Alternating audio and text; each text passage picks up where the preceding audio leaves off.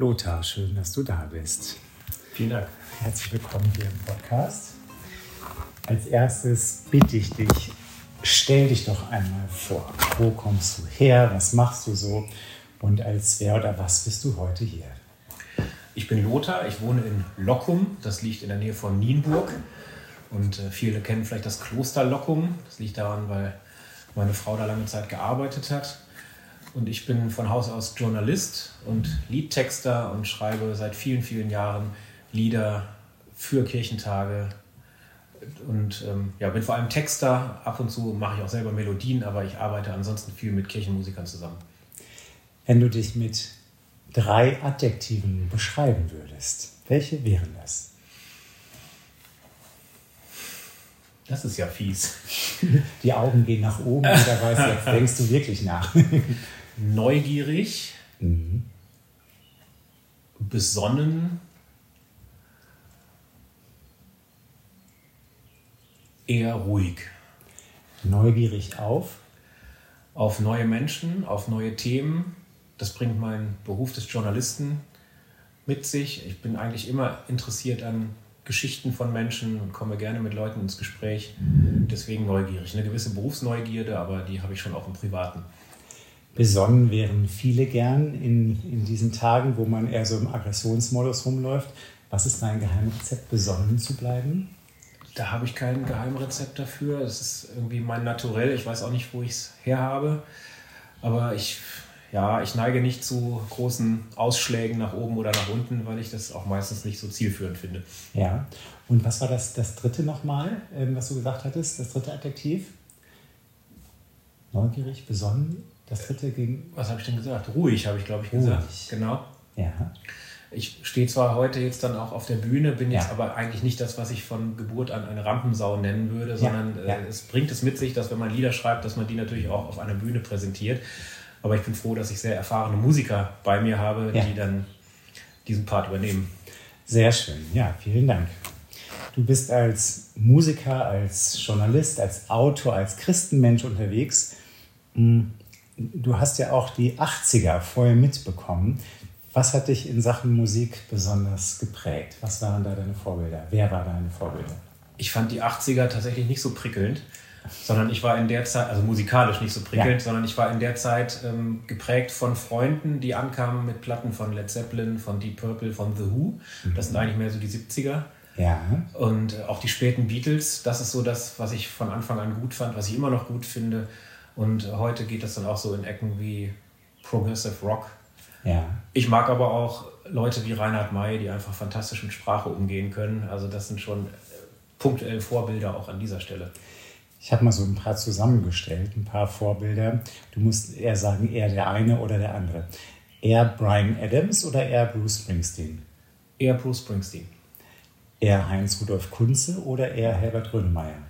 Tatsächlich beide, wobei ich nach dem letzten Konzert von Heinz Rudolf Kunze etwas enttäuscht war. okay. Ähm, ja.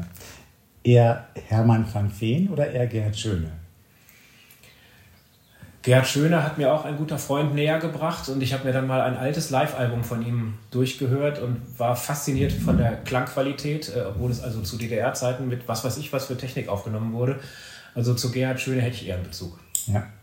Da hatte der Song Ich bin im Fernsehen aufgetreten, auch nochmal eine ganz andere ja, Stelle. Als, ja, ja. ja. Und eher Beatles oder eher Rolling Stones? Eher Beatles. Mhm. Dankeschön. In deinem Liederheft Pausenzeichen, da finden sich enorm viele Lieder. Wo kommen die alle her? Und was treibt dich an, ein Lied zu Texten zu komponieren? Die sind über ein paar Jahre gesammelt und ich schreibe tatsächlich so zu regelmäßigen Zeiten. Also ich bin einmal im Jahr mit einer Woche, mit einer Gruppe unterwegs, die nennt sich Takt. Das ist eine mhm. Textautoren- und Komponistengruppe. Und da sind wir eine Woche unterwegs und ähm, sind nur am Texten und am Liederschreiben und am Diskutieren. Und das ist auch die Zeit, wo ich dann wirklich ein bisschen Muße dafür habe. Und das andere ist, dass auch der Kirchentag Liederwerkstätten ausschreibt und ähm, dazu einlädt. Und wenn ich da dabei sein kann, dann habe ich auch da ein bisschen Zeit, Lieder zu schreiben. Und nur, wenn es sein muss, auch zu Hause am Schreibtisch, wenn sozusagen äh, Druck da ist, dass irgendjemand vielleicht auch ein Auftragslied haben möchte, das gibt es auch ab und zu. Aber ansonsten ähm, ja, es ist schon schwierig. Es geht nicht so nebenbei. Mhm. Muss man die Freiräume dafür schaffen. Ja. Jetzt kommt ein Experiment aus der Theaterpädagogik. Ich werde eine Frage häufiger als einmal stellen. Was ist für dich ein guter Song? Ein guter Song ist einer, der mir ins Ohr geht, der eine tolle Melodie hat und mich auch vom Text her interessiert. Was ist für dich ein guter Song? Einer, der sich vielleicht auch erst beim dritten Hören erschließt, mit dem ich am Anfang gar nicht so viel anfangen kann, aber ich merke, er wird dann besser, je öfter ich ihn höre. Was ist für dich ein guter Song?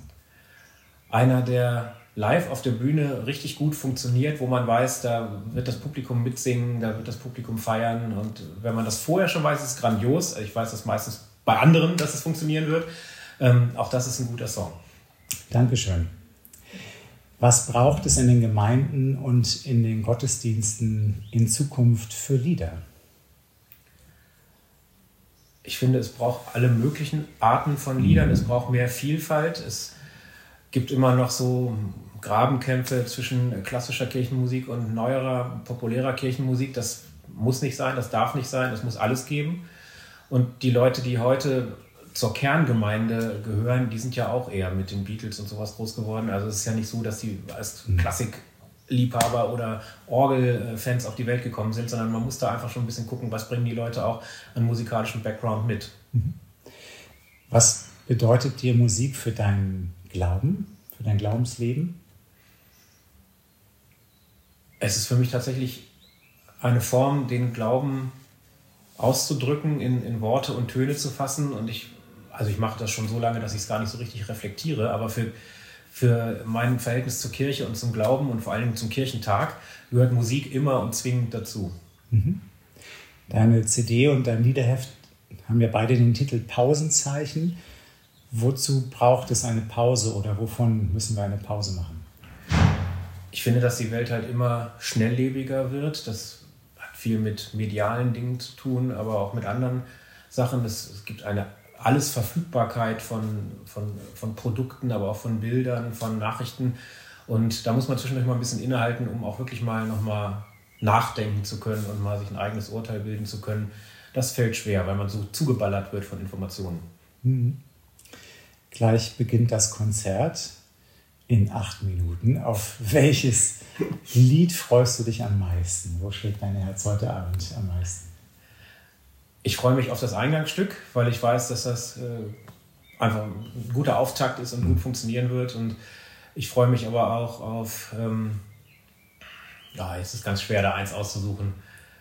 Also zum Beispiel auch so ein Lied wie Es ist ein Kreuz, was musikalisch ein bisschen mhm. kantiger ist, ähm, aber mir auch vom Text her sehr wichtig ist. Das ist auch eins, auf das ich mich freue.